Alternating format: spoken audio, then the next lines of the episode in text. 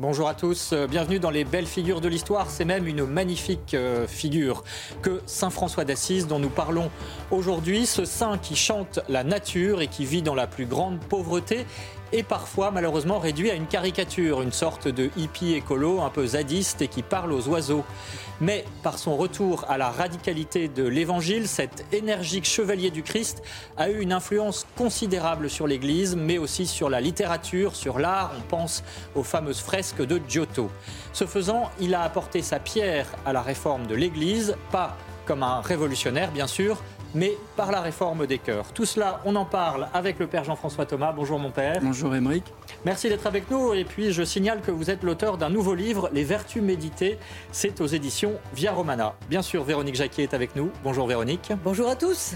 Et puis cette émission, vous le savez, est en partenariat avec l'hebdomadaire France catholique. Alors tout de suite, euh, je vous propose de partir à Cholet où se trouve un couvent franciscain. Euh, aujourd'hui encore, donc la communauté franciscaine est présente dans toute l'Europe et ces, religieux, ces frères, vivent de la pauvreté et de la mendicité. Regardez, c'est un reportage signé Éloi Rochebrune. Au couvent des franciscains de Cholet, Saint François est partout. Voilà plus de 800 ans que l'ordre a été créé sa règle et ses enseignements sont dans le cœur des quatre frères de la communauté. Euh, Saint François vient réveiller un idéal, un idéal de vie euh, évangélique, de vivre l'évangile. Voilà, dans le concret, bah, c'est aussi euh, bah, sa pauvreté, son souci de, de, se laisser désapproprier des choses pour être plus proche des gens. Ce qui me touche pas mal chez, chez Saint François, c'est aussi son obéissance à l'Église, sa confiance qu'il a dans l'Église. L'habit est similaire à celui du fondateur, une simple tunique et une corde. Les trois vœux, c'est très simple. Euh, euh, François a voulu symboliser en fait l'engagement de vie évangélique à travers les vœux de pauvreté, chasteté, obéissance, les vœux que l'Église demande aux religieux. Et pour nous, nous, les avons euh, concrétisés en fait avec ces nœuds qui, nous permettent de nous, de nous rappeler aussi cette profession. Saint François accompagne aussi les frères dans la prière lors des offices à côté du Saint-Sacrement cette icône de Saint François dans les bras du Christ. Dans le jardin, ce chemin de croix a la forme de la lettre grecque Tau, la signature de Saint François. Le Tau, c'est une lettre euh, grecque et qui euh, qu'on a dans, les, dans le livre d'Ézéchiel et dans l'Apocalypse. En fait, c'est le signe des sauvés, de ceux qui sont, euh, ceux qui sont sauvés. Et voilà, lui qui avait à cœur que, que tous soient, connaissent la joie du salut, la joie de Dieu, eh bien, voilà, il rappelait en fait à travers cette signature combien il était nécessaire de travailler euh, au salut aussi. Depuis l'implantation de la communauté il y a 20 ans, elle s'investit dans la pastorale des jeunes et accueille des personnes qui veulent donner une année pour Dieu. Voilà, ce reportage de Éloi Rochebrune. Alors, on va reprendre ces différents éléments de la biographie de Saint François d'Assise. Magnifique figure, disais-je, Véronique.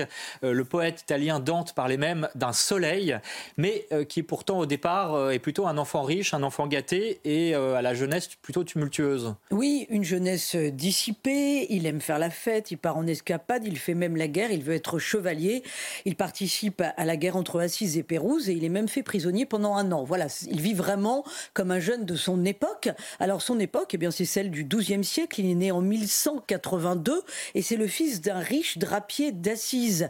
Il est baptisé Jean Giovanni en italien, mais euh, son père euh, a voyagé en France et il veut rendre hommage finalement à ce voyage en France qu'il a touché. Donc euh, il dit à son épouse non, ce sera un petit François, François Bernardone. Donc et il a une enfance qui est pieuse hein, parce que sa maman est très pieuse, mais donc il a la vie d'un jeune homme d'un jeune homme de son époque, avec en plus le fait d'être programmé pour prendre la suite de son père, donc pour être un riche marchand à Assise. Et puis, à 23 ans, il tombe malade. Alors une période de plusieurs mois qui lui permet de, de méditer, de mûrir. Ensuite, euh, il veut toujours être chevalier, donc il repart faire la guerre. Il va guerroyer dans les Pouilles. Et puis, à Spolète, il a un premier appel du divin euh, qui lui dit de ne pas abandonner le maître et de revenir à Assise. Alors, à Assise, euh, il revient, mais tout lui paraît superficiel, il commence à arrêter de faire la fête avec ses amis, il s'isole pour prier de plus en plus, et puis là, il reçoit une grâce, parce que en tant qu'être privilégié, euh, à l'époque, il y avait beaucoup de lépreux, et il avait horreur des lépreux, ce que l'on peut comprendre, il n'osait pas les toucher, il n'osait pas les approcher, or, tout d'un coup, il reçoit cette grâce, puisqu'il sent qu'il commence à être sur un chemin de, de vraie foi, de vraie spiritualité, il reçoit cette grâce d'être capable d'embrasser un lépreux, de surmonter cette rancœur, et il le vit d'ailleurs comme une étape, comme l'étape d'une transformation spirituelle.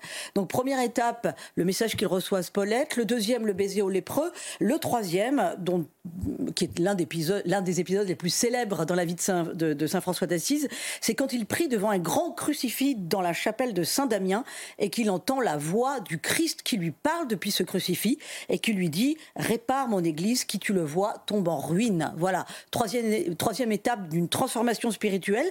Il va vraiment prendre le message au pied la lettre, François. Hein. il va commencer à réparer toutes les églises euh, autour de, la ville d'Assise. Et puis il va vraiment se dépouiller de lui-même, mais à l'extrême, puisqu'il va commencer par vendre les marchandises de son père pour financer les restaurations d'églises. Il va donner son argent aux pauvres. Euh, son père est tellement ulcéré de voir son fils transformé dans ce qu'il appelle des excentricités qu'il assigne en justice pour le déshériter. Et euh, il y a donc euh, un, procès devant l'évêque d'Assise. François rompt publiquement avec son père. Ça aussi, c'est une nouvelle étape dans la transformation spirituelle. Il lui rend l'argent, il lui rend ses vêtements. Imaginez Saint François d'Assise tout nu devant l'évêque et devant le peuple, et l'évêque le recouvre de son manteau comme pour lui dire viens, je te prends sous mon aile dans l'église. Et c'est ainsi que François, à 25 ans, part sur un chemin de foi. Alors Père Thomas, euh, on, se rend compte que cette conversion, elle s'est faite en, plusieurs étapes, hein. mais c'était déjà le saut pour une âme privilégiée? La conversion de Saint François d'Assise, elle est comme celle d'autres saints, elle ne part pas euh, de rien. Euh, Saint François d'Assise a été baptisé catholique et euh, avant ce que l'on appelle sa conversion, il était bien un catholique euh, pratiquant. Euh, mais évidemment, il y a des étapes dans la vie spirituelle de chacun. Et il est allé d'étape en étape vers un renoncement de plus en plus parfait. au départ, évidemment, il est très centré sur lui-même. C'est plutôt son ego qui prime. C'est un mondain? C'est un mondain, mais voilà, c'est un fils de bourgeois, donc euh, il n'y a rien d'excessif. Quand on lit évidemment la biographie écrite par euh, Thomas de Celano, euh, Saint François d'Assise a dû en rajouter aussi un peu sur ses propres péchés de jeunesse. C'est pas un débauché. Ce n'est pas un débauché, mais c'est un homme, voilà, qui a du charme, qui est un joyeux drille, qui a le sens de l'amitié et de la fête. Voilà. Donc il est centré sur ça, mais il y a déjà de la générosité chez lui. Et puis ensuite, la deuxième étape, c'est quand il prend conscience que euh, il ne sert pas le bon maître euh, et qu'il doit servir maintenant euh, Dieu.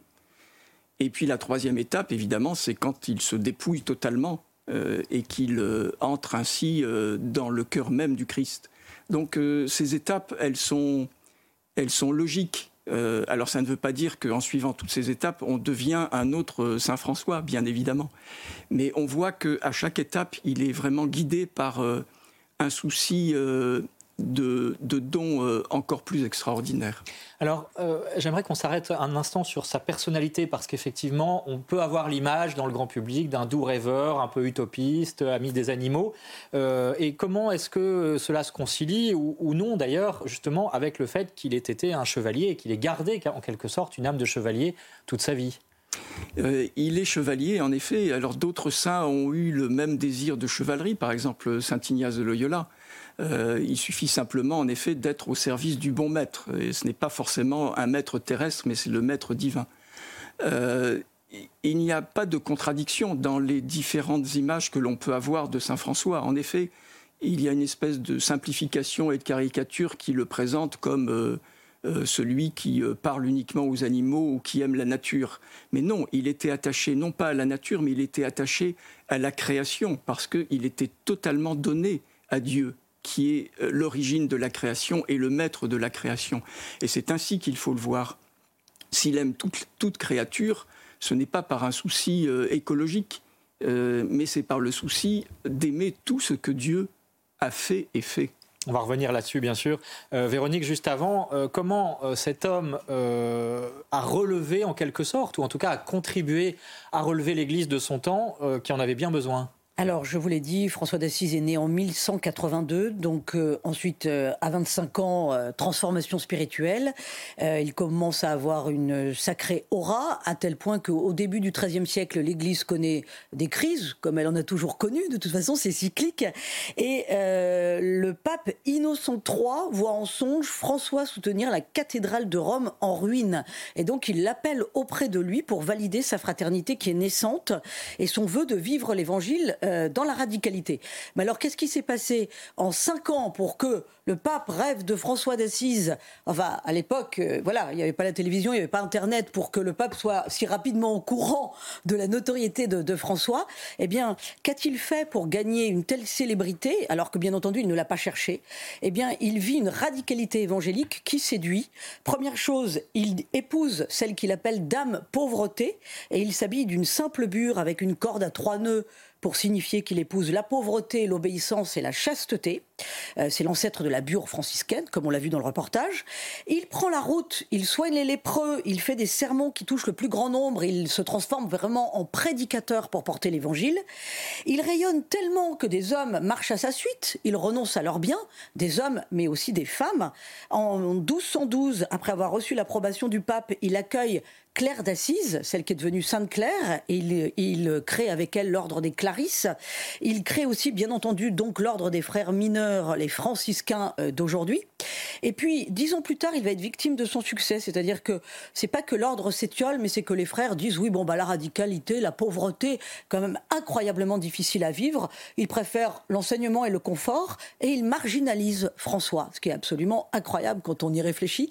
Euh, cela dit, en 1222, il sera appelé par des laïcs à Bologne, donc des laïcs, c'est intéressant, hein, dans l'Église, dans l'histoire de l'Église, où il va créer un troisième ordre, le tirordre franciscain.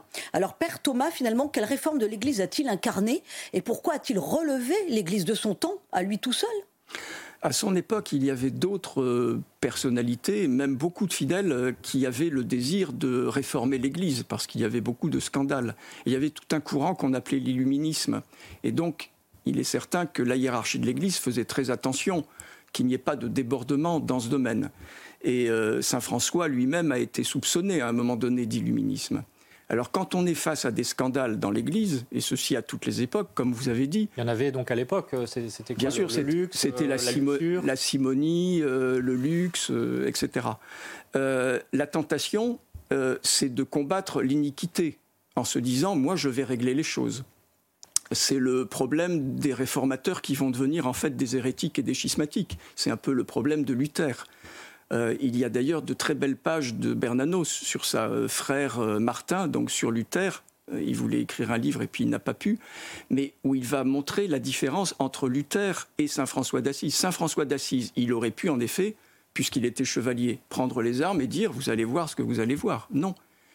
Il a choisi en fait de réformer l'Église en se réformant lui-même. Donc en vivant de façon héroïque toutes les vertus. Et c'est ça qui a marqué. Et c'est ça qui est évidemment beaucoup plus efficace. Alors, euh, un mot sur la pauvreté, parce qu'effectivement, euh, on peut dire que ce n'est pas nouveau, cet amour de la pauvreté dans l'Église, des pauvres, hein, bien sûr, depuis le début de l'histoire de l'Église. Néanmoins, euh, il a poussé quand même le curseur, je dirais, assez loin et d'une radicalité. Qu'est-ce que ça veut dire quand il dit « j'ai épousé dame pauvreté » Comment l'interpréter? En effet, il n'est pas le premier. Quand on voit ce qui se passait euh, durant les premiers siècles, qui étaient également des siècles de très grande radicalité évangélique, comme on dit, notamment chez les pères du désert euh, en Égypte ou en Palestine, euh, la pauvreté, elle était vraiment poussée à son extrême. ici, la pauvreté n'est pas vue comme un, un but en soi, c'est simplement un moyen. Donc quand il dit dame pauvreté, en fait, ce qu'il épouse, euh, c'est aussi euh, le pauvre avec un, P majuscule, c'est-à-dire euh, le Christ qui s'est vraiment dépouillé de tout. C'est un moyen de, c'est sa voie de perfection, on peut dire, de perfection chrétienne? Oui, alors ça devrait être la voie, en effet, de, pour tout chrétien, mais de façon plus ou moins radicale, pour le moins. Puisque, par exemple, quand on a une charge de famille, on ne peut pas épouser Dame Pauvreté euh, de façon aussi absolue que Saint François. C'est plus admirable qu'imitable d'une certaine manière. Voilà.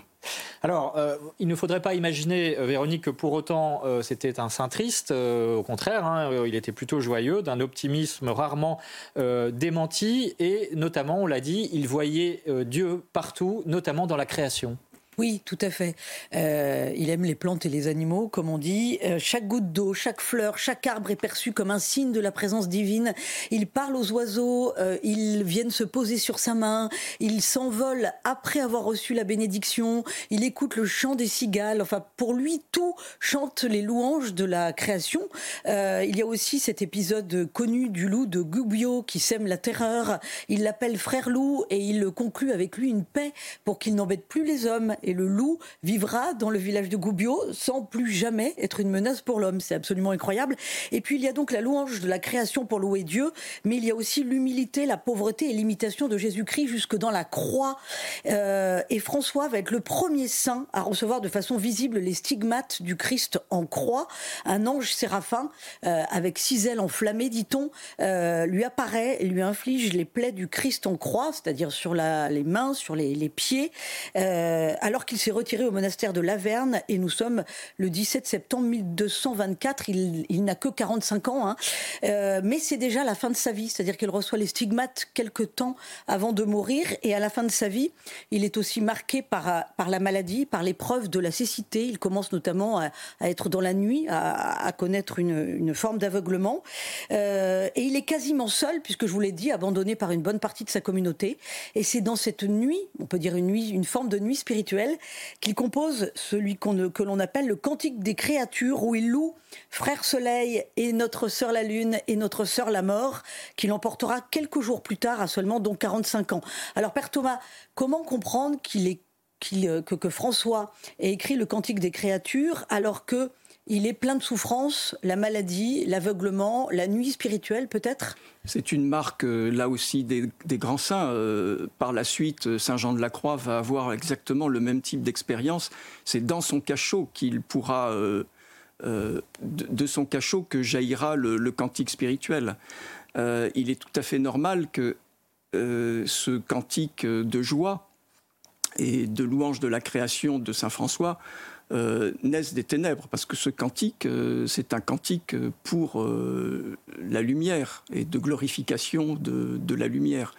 Encore une fois, ce n'est pas un cantique qui est là pour simplement dire qu'il faut protéger la nature et aimer la nature. Non. La terre-mère. La terre-mère, non. ce n'est absolument pas l'esprit de, de Saint François. Donc, chez Saint François, la croix, elle est présente dès le début de sa conversion. C'est à San Damiano, lorsque le Christ en croix lui parle, et jusqu'à la fin, lorsqu'il reçoit euh, les stigmates. Donc c'est vraiment sa signature, la croix. Mais la croix telle qu'elle a été vécue par le Christ. La croix vécue par le Christ, c'est un signe d'amour. Ce n'est pas un signe de déréliction, ce n'est pas un signe de désespérance. Et donc c'est la façon dont Saint François lui-même l'a vécu. Et Saint François, à cause de cela, a bien été considéré dès son vivant comme un autre Christ. Alors, Véronique, un point euh, qui est intéressant chez Saint François, c'est qu'on peut dire qu'il a en quelque sorte inventé la crèche, même si elle existait auparavant. Euh, néanmoins, il l'a vraiment popularisée, hein, la crèche de Noël. Euh, pourquoi, pourquoi l'a-t-il fait et qu'est-ce qu'il voulait faire comprendre à travers cela? Alors il existait effectivement sur les parvis des églises des représentations de la nativité. Le pape de l'époque avait dit on met un petit peu le haut là parce que euh, voilà on est loin de l'esprit de l'évangile. Donc en fait François remet à l'honneur cet esprit de l'évangile. La nuit de Noël 1223, il a l'idée de donner le rôle euh, de Jésus, de Marie, de, l'enfant, euh, oui, du petit enfant Jésus et donc de Marie et de Joseph, euh, et des bergers et des anges présents, enfin ce tableau de la nativité. Il a l'idée, la bonne idée de, le faire jouer par les habitants du village du Grécio, et c'est une initiative qui perdure encore aujourd'hui. Qu'est-ce qu'il a apporté de nouveau Bien sûr, de recréer l'état d'esprit de Bethléem pour que les habitants qui jouent cette petite pièce de théâtre, disons les choses, soient euh, pleins de la joie de Noël. Ce qu'ils voulaient leur faire expérimenter, c'était vraiment la joie de Noël, avec de toute façon un vrai âne, un vrai bœuf, et puis évidemment du foin dans la crèche. Et puis derrière cela, Père Thomas, euh, très rapidement, il y a aussi la volonté de faire comprendre le mystère euh, centrale du christianisme, hein, à savoir la messe et le mystère de l'Eucharistie. Oui, euh, Saint François avait, dans son humilité, refusé d'être prêtre, donc il était diacre, mais il avait une très grande vénération, évidemment, pour euh, l'état sacerdotal. D'ailleurs, sa configuration à la croix est sans doute, de la part de Dieu, une compensation par rapport au fait qu'il n'ait pas été prêtre. Il était configuré à la croix comme normalement tout prêtre doit l'être dans la célébration des sacrements. Alors, euh, Véronique, malheureusement, le temps nous est compté. On va passer directement aux livres euh, qui permettent de mieux découvrir cette, euh, encore une fois, cette magnifique figure que François d'Assise, hein, cet autre Christ qu'il a incarné magnifiquement au XIIIe siècle. Que faut-il lire? Alors, un ouvrage qui vient de sortir, François d'Assise, le chevalier sans armure, c'est de Luc Adrian aux éditions de l'Emmanuel. Alors, c'est très très romancé, mais c'est très profond. Et Luc Adrian est vraiment un homme qui est accompagné par Saint François d'Assise tout au long de sa vie, donc c'est très intéressant. Il y a bien sûr un grand classique, Les Fioretti de Saint François aux éditions du Point, des Points. Il y a euh, Saint François d'Assise par Éloi Leclerc aux éditions des Clés de Brouwer.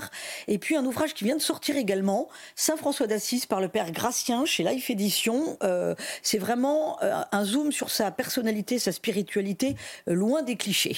Voilà, et puis il y a aussi cette, ce DVD de Sage Distribution dont vous avez vu quelques extraits pendant cette émission. Et puis on n'oublie pas non plus France Catholique. Voilà, France Catholique qui chaque semaine propose la vie des cinq. Vous pouvez découvrir sur france-catholique.fr. Voilà, un dernier mot pour vous signaler que Saint François d'Assise est fêté le 4 octobre. Et puis un dicton populaire pour finir, inspiré de Saint François. À la Saint François, donc, vient le premier froid. On va voir si euh, cela se réalise. Merci beaucoup, Père Thomas. Je rappelle le titre de votre nouveau livre, Les Vertus méditées. Euh, c'est chez Via Romana. Merci aussi à Laura Tapiro, aux équipes techniques de CNews. Et puis à suivre demain dans Enquête d'Esprit, nous parlerons d'une autre belle figure, grande figure, magnifique figure, la figure de Jésus, qui a traversé les âges et qui continue de fasciner aujourd'hui. Merci d'avoir euh, écouté cette émission. Et bien sûr, l'info continue sur CNews.